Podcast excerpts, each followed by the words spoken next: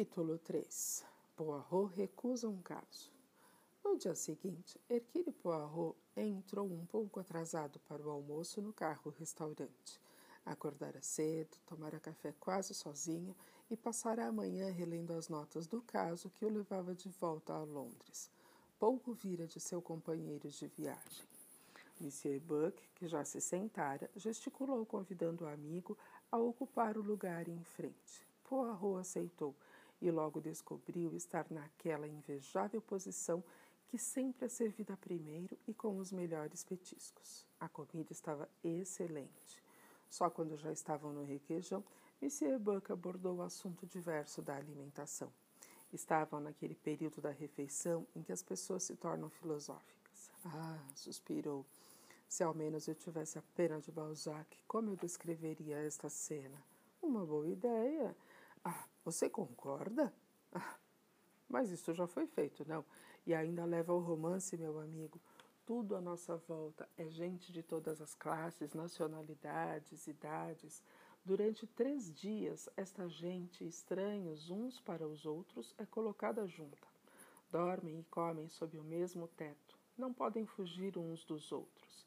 E no fim dos três dias separam-se tomam diversas direções, talvez para não mais se ver novamente. Ainda assim, retrucou Poirot, suponha que um acidente. Ah, não, meu amigo. Do ponto de vista seria lastimável, concordo. Mas, apesar disso, permita-nos por só um momento a suposição. Então, talvez todos que aqui estão seriam ligados por um único elo a morte. Um pouco mais de vinho, ofereceu Buck, passando a servir-se. Mas como você é mórbido, Monsieur. Talvez a digestão. É verdade, concordou Poirot. Aquela comida da Síria talvez não fosse muito adequada ao meu estômago. Poirot provou do vinho e, recostando-se, correu o olhar pensativamente pelo carro-restaurante.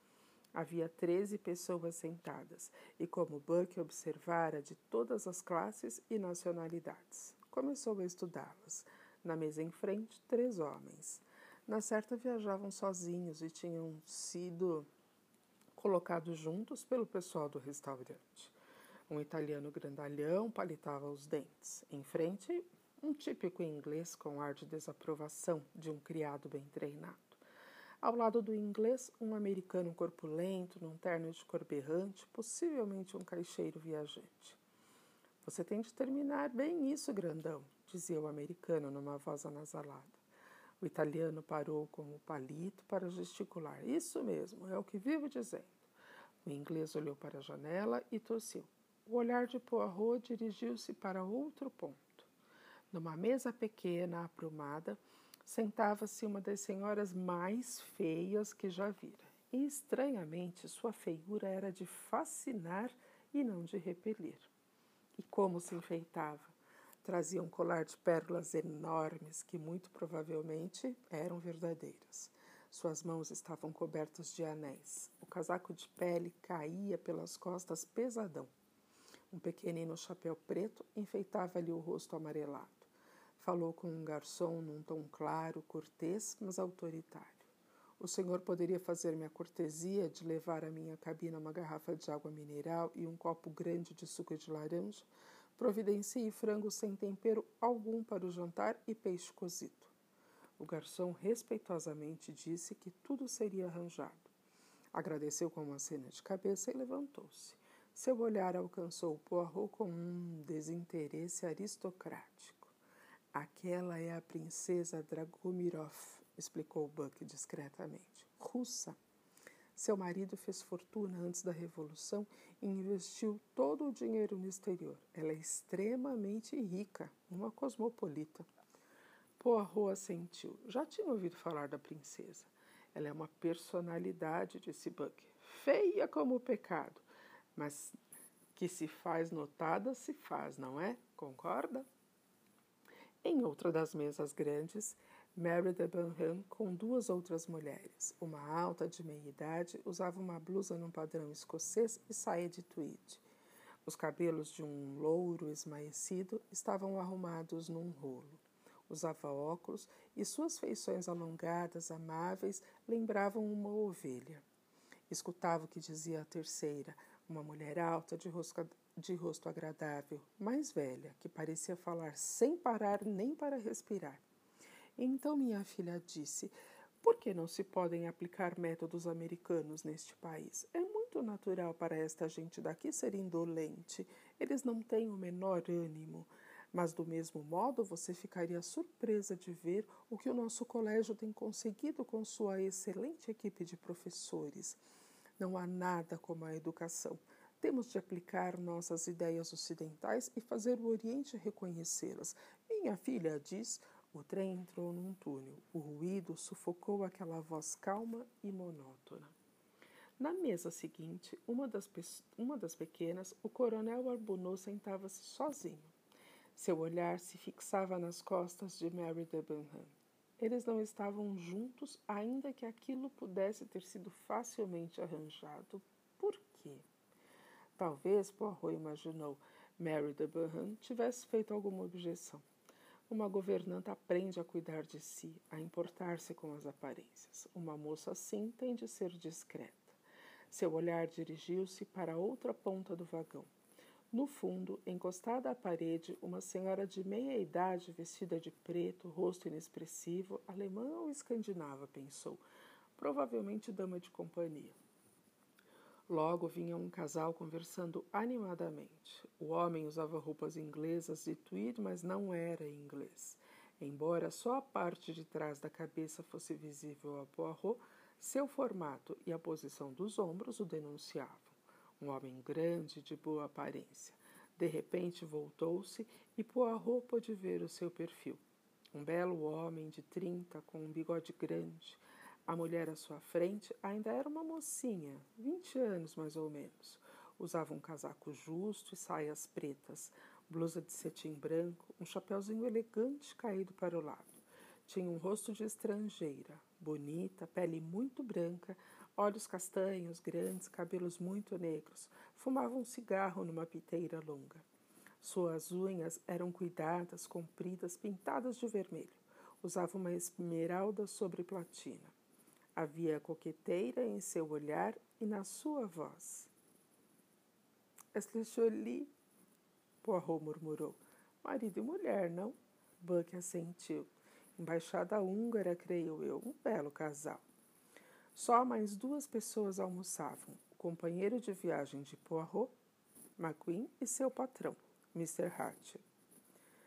Esse último estava de frente para Poirot, que pela segunda vez estudou aquele rosto, notando uma falsa benevolência na expressão e olhos pequeninos e cruéis. Buck notou a mudança de expressão do amigo.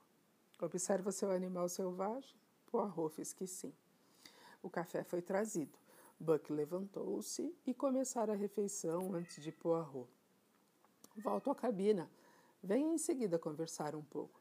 Com prazer. Poirot tomou seu café e pediu um licor.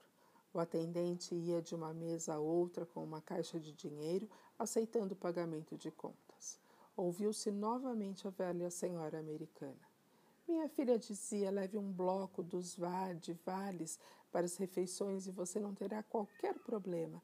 Mas não é bem assim. Parece que eles têm de receber uma gorjeta de 10% e há também aquela garrafa de água mineral ou qualquer água diferente.